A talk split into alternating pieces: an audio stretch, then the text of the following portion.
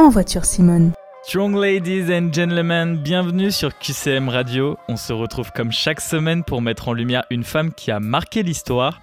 Décédée la semaine dernière, elle est la première et la seule femme à ce jour à avoir reçu le César de la meilleure réalisation. Mounia nous dresse le portrait de la petite actrice devenue grande réalisatrice, Tony Marshall. Et c'est tout de suite dans En voiture Simone. Sur QCM Radio. C'est dans le 5e arrondissement de Paris, au cinéma des Ursulines, que Tony Marshall rencontre les œuvres de Godard et de Bergman. Elle tombe alors amoureuse du 7e art.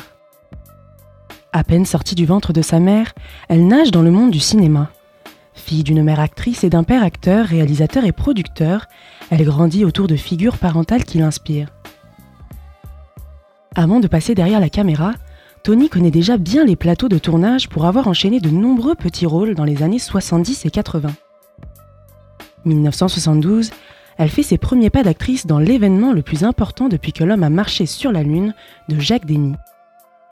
Au fil du temps, elle dresse une galerie de portraits attachants comme celui d'Anémone, sa meilleure amie d'adolescence, dans Patré catholique, ou Angèle, interprétée par Nathalie Baye dans Vénus Beauté Institut.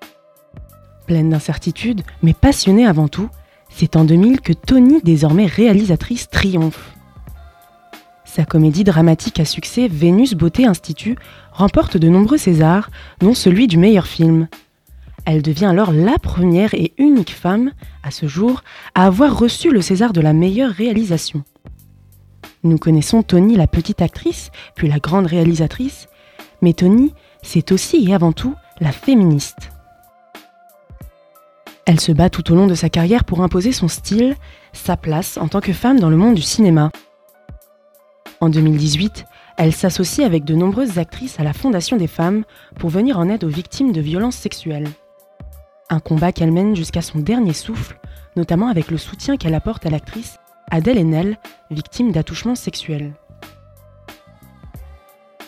Un combat et un talent qui, après l'annonce de sa mort le 12 mars 2020, connaît un florilège d'hommages sur les réseaux sociaux.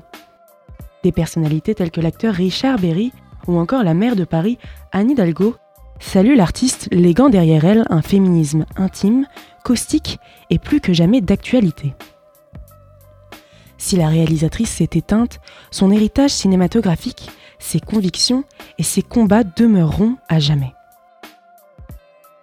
En voiture Simone. Sur QCM Radio.